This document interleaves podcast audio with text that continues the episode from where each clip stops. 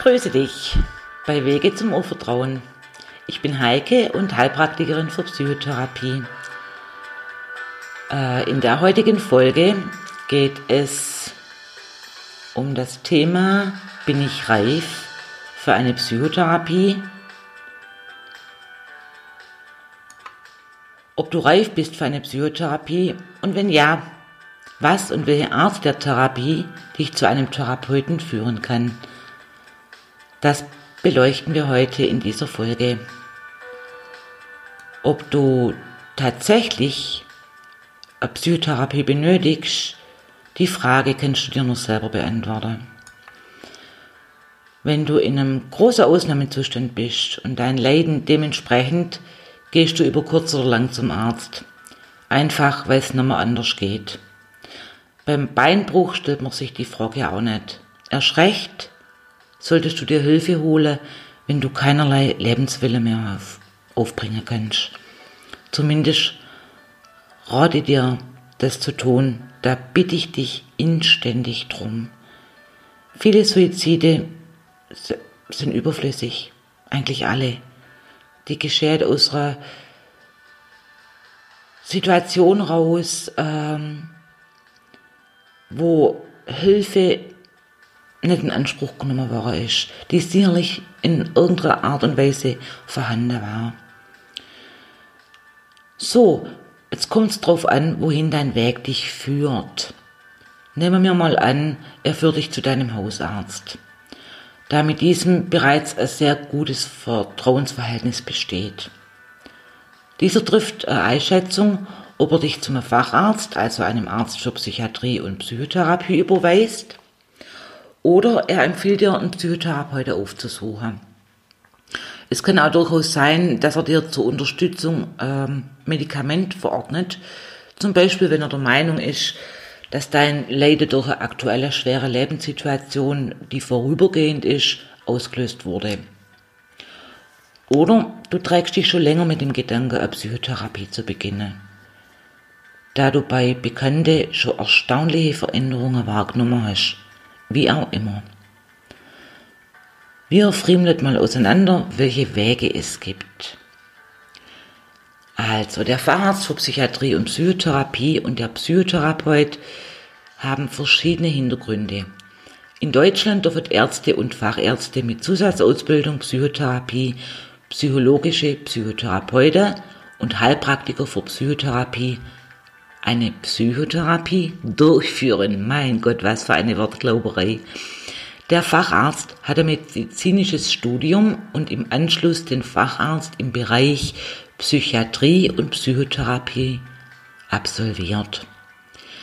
Der psychologische Psychotherapeut hat das Studium in Psychologie mit Fachrichtung klinische Psychologie und der Ausbildung in einem in einem von der drei anerkannten Richtlinienverfahren von der Krankenkasse absolviert. Diese ergäbe sich aus der analytischen Psychotherapie, die tiefenpsychologisch fundierte Psychotherapie und der Verhaltenstherapie.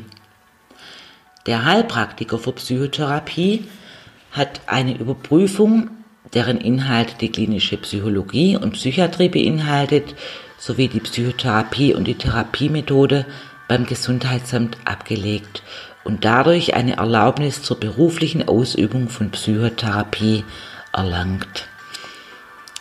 Viele Diplompsychologen, die einen Studiengang ohne klinische Psychologie wählen und Quereinsteiger sind hier zu finden.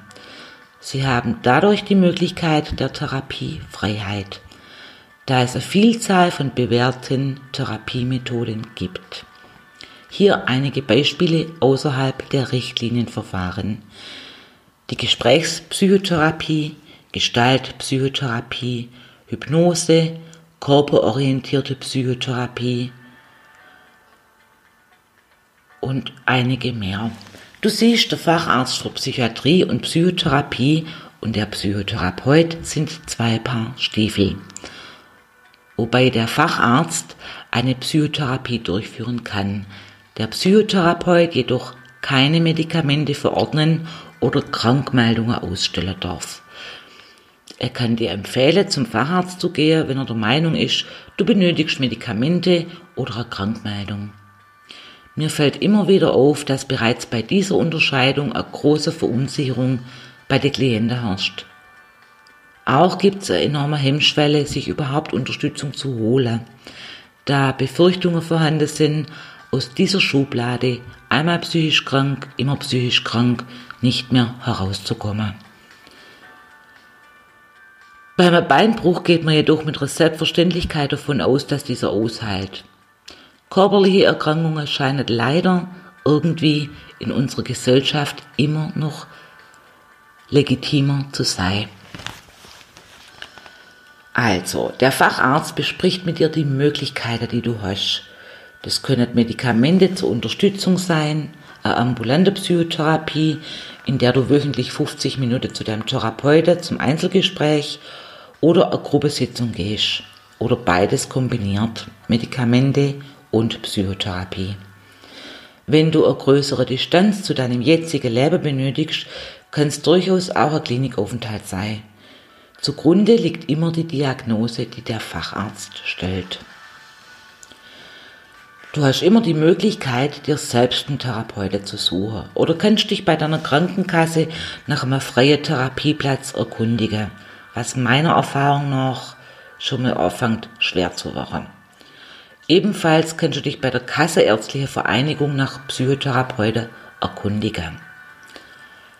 Als Selbstzahler hast du eine größere Auswahl an Therapeuten, da viele nicht an die Richtlinienverfahren gebunden sind. Besitzt der Psychotherapeut Kassezulassung, kann er direkt bei deiner Krankenkasse einen Antrag auf Psychotherapie stellen und mit deiner Krankenkasse abrechnen. Du kannst also direkt mit deiner Krankenkassekarte zu einem, zu einem psychologischen Psychotherapeuten gehen. Besitzt der Psychotherapeut keine Kassezulassung, kann er einen Antrag auf Kostenerstattung in der Einzelfallentscheidung beantragen. Denn die Krankenkasse sind verpflichtet, dir innerhalb drei Monate einen Therapieplatz zur Verfügung zu stellen. Dafür musst du einen Nachweis erbringen, dass du in diesem Zeitrahmen beim Kassentherapeuten keinen Platz bekommen hast. Du schreibst auf, bei welchem Therapeuten du angefragt hast und wie lange die Wartezeit ist. Es sollten mindestens bis zu fünf Anläufe notiert werden, also fünf Anlaufstellen von Therapeuten. Ähm, bei beiden Vorgehensweisen muss er eine Diagnose stellen, die begründen und die geeignete Behandlung anführen. Ja, und wenn du dann am Therapeuten gegenüber sitzt, ob als Kassepatient oder als Selbstzahler, stellt dieser anhand des ICD-10 eine Diagnose. Das ist die internationale statistische Klassifikation der Krankheiten und verwandter Gesundheitsprobleme, Sie ist das wichtigste weltweit anerkannte Klassifikationssystem für medizinische Diagnose. Du kannst den Bereich für psychische Erkrankungen im ICD-10 unter der Kategorie F00 bis 99 im Internet erkunden, falls du dich näher damit beschäftigen möchtest. Manche Menschen erleichtert es, endlich einen Namen für ihr Leiden zu haben. Andere verängstigt es jedoch noch mehr. Das musst du für dich selber abwägen. Beim Beinbruch schaust du wahrscheinlich eher nicht im ICD-10 nach. Du vertraust der Behandlung deines Arztes. Du willst einfach deine Schmerzen loswerden, oder nicht? Ein einfacher Beinbruch hat eine kürzere Heilungsphase, ein komplizierter Bruch hingegen eine längere. So ist es auch bei einer Erkrankung der Psyche. Deshalb ist die Stellung der Diagnose anhand der Symptome und die Dauer und Schwere deines Leidens so wichtig. Nur so ist eine geeignete Behandlung gewährleistet. Der Therapeut muss wie der Facharzt für Psychiatrie und Psychotherapie abklären, ob du wirklich eine Psychotherapie brauchst. Wenn man sich nun entschließt, der Psychotherapie zu beginnen, gehen die meisten Menschen davon aus, dass ihre Krankenversicherung die Kosten übernimmt. Das tun sie aber, allerdings nur, wenn eine Störung mit Krankheitswert vorliegt. Und das muss der Therapeut eben anhand des ICD-10 und der Symptome prüfen.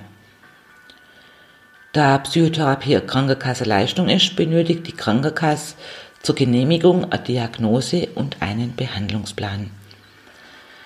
Wenn du bis hierher reingehört hast, stellst du dir nun vielleicht die Frage, bin ich denn reif für eine Psychotherapie oder nicht? Nehmen wir mal an, du sitzt dem Therapeuten gegenüber und sagst, du brauchst Hilfe. Er wird dich bitten, dein Problem zu schildern. Und wie in Folge 1, was ist deine Ausgangsposition beschrieben, wird er dir verschiedene Fragen stellen. Gehen wir ein Stück weiter und nehmen an, du erzählst, dass du schon wochenlang viel weinst und keine Freude mehr an den Dingen hast, die du früher genossen hast. Bei deiner Arbeit passieren dir häufiger Fehler, weil du unkonzentriert bist und abends liegst du dann im Bett und grübelst stundenlang drüber nach und kannst nicht einschlafen. Dass deine Familie sich dich schon drauf angesprochen hat und deine Freunde sind enttäuscht, weil du die zu keiner Unternehmung mehr aufraffen kannst. Aus diesem Grund würde dich verschiedene Punkte abfragen, um dein Leiden einzuschätzen und eine Diagnose stellen zu können. Er geht anhand deiner Schilderungen auf die Spur und in deinem Fall auf die Spur einer Depression. Er wird dich fragen, unter welche Symptome du leidest und wie lang schon. Das sind zum Beispiel Fragen über deinen Antrieb oder eine gesteigerte Ermüdung, ob der Antrieb vermindert ist oder sogar gesteigert, was nicht bedeutet, dass bei einer Steigerung ein positives Lebensgefühl vorhanden sein muss. Es kann durchaus sein, du rennst wie im Hamsterrad rum und kommst nicht mehr runter. Wie es mit deiner Stimmung aussieht, ob diese überwiegend gedrückt ist am Tag und wie lange die Traurigkeit schon, Traurigkeit schon vorhanden ist. Ob du dein Interesse und deine Freude verloren hast an den Dingen, die du früher mit Freude gemacht hast. Er kann fragen, wie die Qualität deines Schlafes ist, ob du gut einschlafen und durchschlafen kannst oder morgens sehr früh wach bist, ob du zum Beispiel unter nicht gerechtfertigte Schuldgefühle leidest, wie es mit deiner Konzentrationsfähigkeit aussieht und ob dein Appetit verändert, sich verändert hat. Dann wäre noch die Frage nach deinem Selbstwert, wie du über dich selber denkst, und ob du unbegründete Selbstvorwürfe hast. Du hättest dann mit dem Beispiel von oben die Kriterien einer Depression erfüllt. Diese besagt, dass du mindestens zwei Kriterien anhand des ICD-10 durchgängig zwei Wochen lang an den meisten Tagen und Stunden des Tages ähm, vorhanden sein müsstet. Das sind die Kern- und Nebensymptome einer depressiven Störung. Im Falle einer Angststörung können zum Beispiel Fragen kommen, ob die Angst auf einzelne Objekte, das wäre dann die isolierte Phobie, oder eher auf erwartete oder geplante Ereignisse gerichtet ist, wie Prüfungen oder wichtige Gespräche, also auf dem sozialen Bereich, soziale Phobie wäre das. Antworten auf Fragen über mögliche Beschwerden wie Nervosität, Zittern, Muskelspannung, Schwitzen, Benommenheit, Herzrasen, Schwindelgefühle oder Bauchbeschwerden, die können der wichtige Hinweis auf eine generalisierte Angststörung sein. Häufig wird da auch die Befürchtung geäußert, dass man selber oder jemand, den man gern hat, äh, dem könnte demnächst irgendwas passieren, Erkrankungen oder ein Unfall, ja, es können jedoch auch Ängste und Depressionen vorliegen. Gemeinsam, dann wäre es eine Mischform von Angst und depressiver Störung. Vielleicht gehörst du auch zu den Klienten, die in einer körperlichen Symptomatik leidet. Eine sogenannte Somatoformenstörung. Die Ärzte bescheinigen dir immer wieder, dass alles in Ordnung ist. Und möglicherweise fällt der Satz, du könntest mal zum Psychotherapeuten gehen. Das ist auf keinen Fall abwertend gemeint. Doch unsere Psyche kann tatsächlich körperliche Symptome hervorrufen, obwohl die Organe in Ordnung sind. Und da macht es durchaus Sinn, einen Psychotherapeuten hinzuzuziehen. Jede Diagnose besitzt sogenannte Kernelemente, das habe ich ja oben schon erwähnt, nach dem ICD-10. Die Dauer und Schwere der Symptome sind ausschlaggebend, welche Diagnose gestellt wird. Die häufigsten anzutreffende Diagnose in der ambulanten Praxis können sein Angststörungen, depressive Störungen, Zwangsstörungen, psychosomatische Störungen.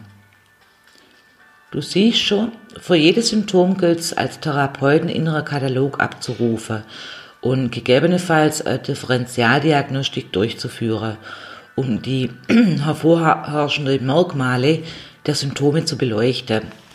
Da einige Symptome in verschiedenen Diagnosen enthalten sind, es also durchaus auch Überschneidungen geben kann, dann muss man gezielte Wahl treffen. Du kannst selbstverständlich genauso als Selbstzahler am Therapeuten gegenüber sitzen. Da ist derselbe Vorgang, um zu einer Diagnose und somit zu einer Einschätzung zu gelangen, welche Behandlung am geeignetsten ist. Falls Medikamente in Frage kommen oder eventueller Klinikaufenthalt, wird er dich verantwortungsvoll zum Facharzt schicken. In jedem Fall sieht er dich ganzheitlich und nimmt die Diagnose als Hilfsmittel für die Krankenkasse. Doch wie bereits erwähnt, kannst du nur für dich selber überblicken, wie groß dein Leiden ist und welchen Weg du gehen möchtest. Welche Voraussetzungen für eine Psychotherapie solltest du von deiner Seite aus mitbringen? Also das wäre mal die Therapiemotivation, dein Leidensdruck. Die Fähigkeit der Introspektion, das heißt Einsicht in dein Innenleben ein Mindestmaß an Frustrationstoleranz und der Konfliktbereitschaft, Ausdauer und Beziehungsfähigkeit. Der Psychotherapeut sollte diese Voraussetzungen mitbringen, weil es ist ja eine Gegenseitigkeit, also nicht nur du musst das mitbringen, auch der Psychotherapeut. Und er sollte mitbringen Empathie. Also einfühlendes Verstehen, dass er sich an deine Stelle auf deiner Gefühlswelt setzen kann. Emotionale Wärme, Zuwendung, Echtheit vom Verhalten. Das heißt, der Übereinstimmung von seinen Äußerungen und von seinem inneren Erleben. Bei einigen psychischen Erkrankungen sind ein Facharzt und wahrscheinlich auch ein Psychotherapeut unumgänglich. Und es wäre um einige zu nennen, Abhängigkeiten und Sucht, Wahnvorstellungen jeglicher Art, Traumas, Persönlichkeitsstörungen, Demenzerkrankungen jeglicher Art und Suizidgedanken. Das habe ich ja oben schon angesprochen. Wenn du dir da unsicher bist, ob das dein Thema, ob das dabei ist, suchst du bitte auf jeden Fall Hilfe. Mein Podcast ist natürlich auf Menschen in Ausnahmesituationen ausgerichtet, ist aber keine psychotherapeutische Behandlung. Es gibt Störungen, die ich oben bereits erwähnt habe, die in fachärztliche Behandlung gehören und da führt kein Weg drauf vorbei. Mit meinem Podcast versuche ich denen zu helfen, die in schwierige Lebenssituationen und massive Erschöpfungszustände hängen und Hilfe suchen. Die können viel Wertvolles draus ziehen. Die andere kann er begleiten, kann nützliche Ideen geben, aber er ersetzt keine Behandlung. Mach dich auf die Suche nach einem Therapeuten, wenn du dich schon länger mit dem Gedanken trägst oder über den ICD-10 zu der Überzeugung gelangt bist, eine Psychotherapie zu benötigen. Nimm die erste fünf probatorische Sitzungen, um zu klären, ob eine Störung mit Krankheitswert nach dem ICD-10 vorliegt. Überprüf, ob die Chemie zwischen dir und deinem Therapeuten passt. Das ist unglaublich wichtig. Da du der Mensch bist, der dir am nächsten steht, komm ins Handeln. Erst recht, wenn du merkst, dass du in einer Abwärtsspirale steckst und es allein nicht schaffst. Quäl dich nicht unnötig allein und hol dir Hilfe. Lass dich nicht unnötig in deinem Leiden. In der Regel bedauern es Klienten, den Schritt nicht schon viel früher gemacht zu haben. Erlebt bereits nach der ersten Stunde eine deutliche Erleichterung, fühlt sich verstanden und versteht viel mehr. Du hast nichts zu verlieren, du kannst nur gewinnen. Also, geh los und mit diesem Aufruf an dich selbst schließe ich für heute. Mein Wunsch ist, dass die Folge dir hilfreiche Informationen lieferte, Wenn weitere Fragen kommen, kannst du mich jederzeit über Facebook oder per E-Mail kontaktieren. Heute wünsche ich dir den Mut für den ersten Schritt zum freudvollen Leben. Richte deine Aufmerksamkeit auf die kleinen Geschenke des Lebens und erfreue dich daran.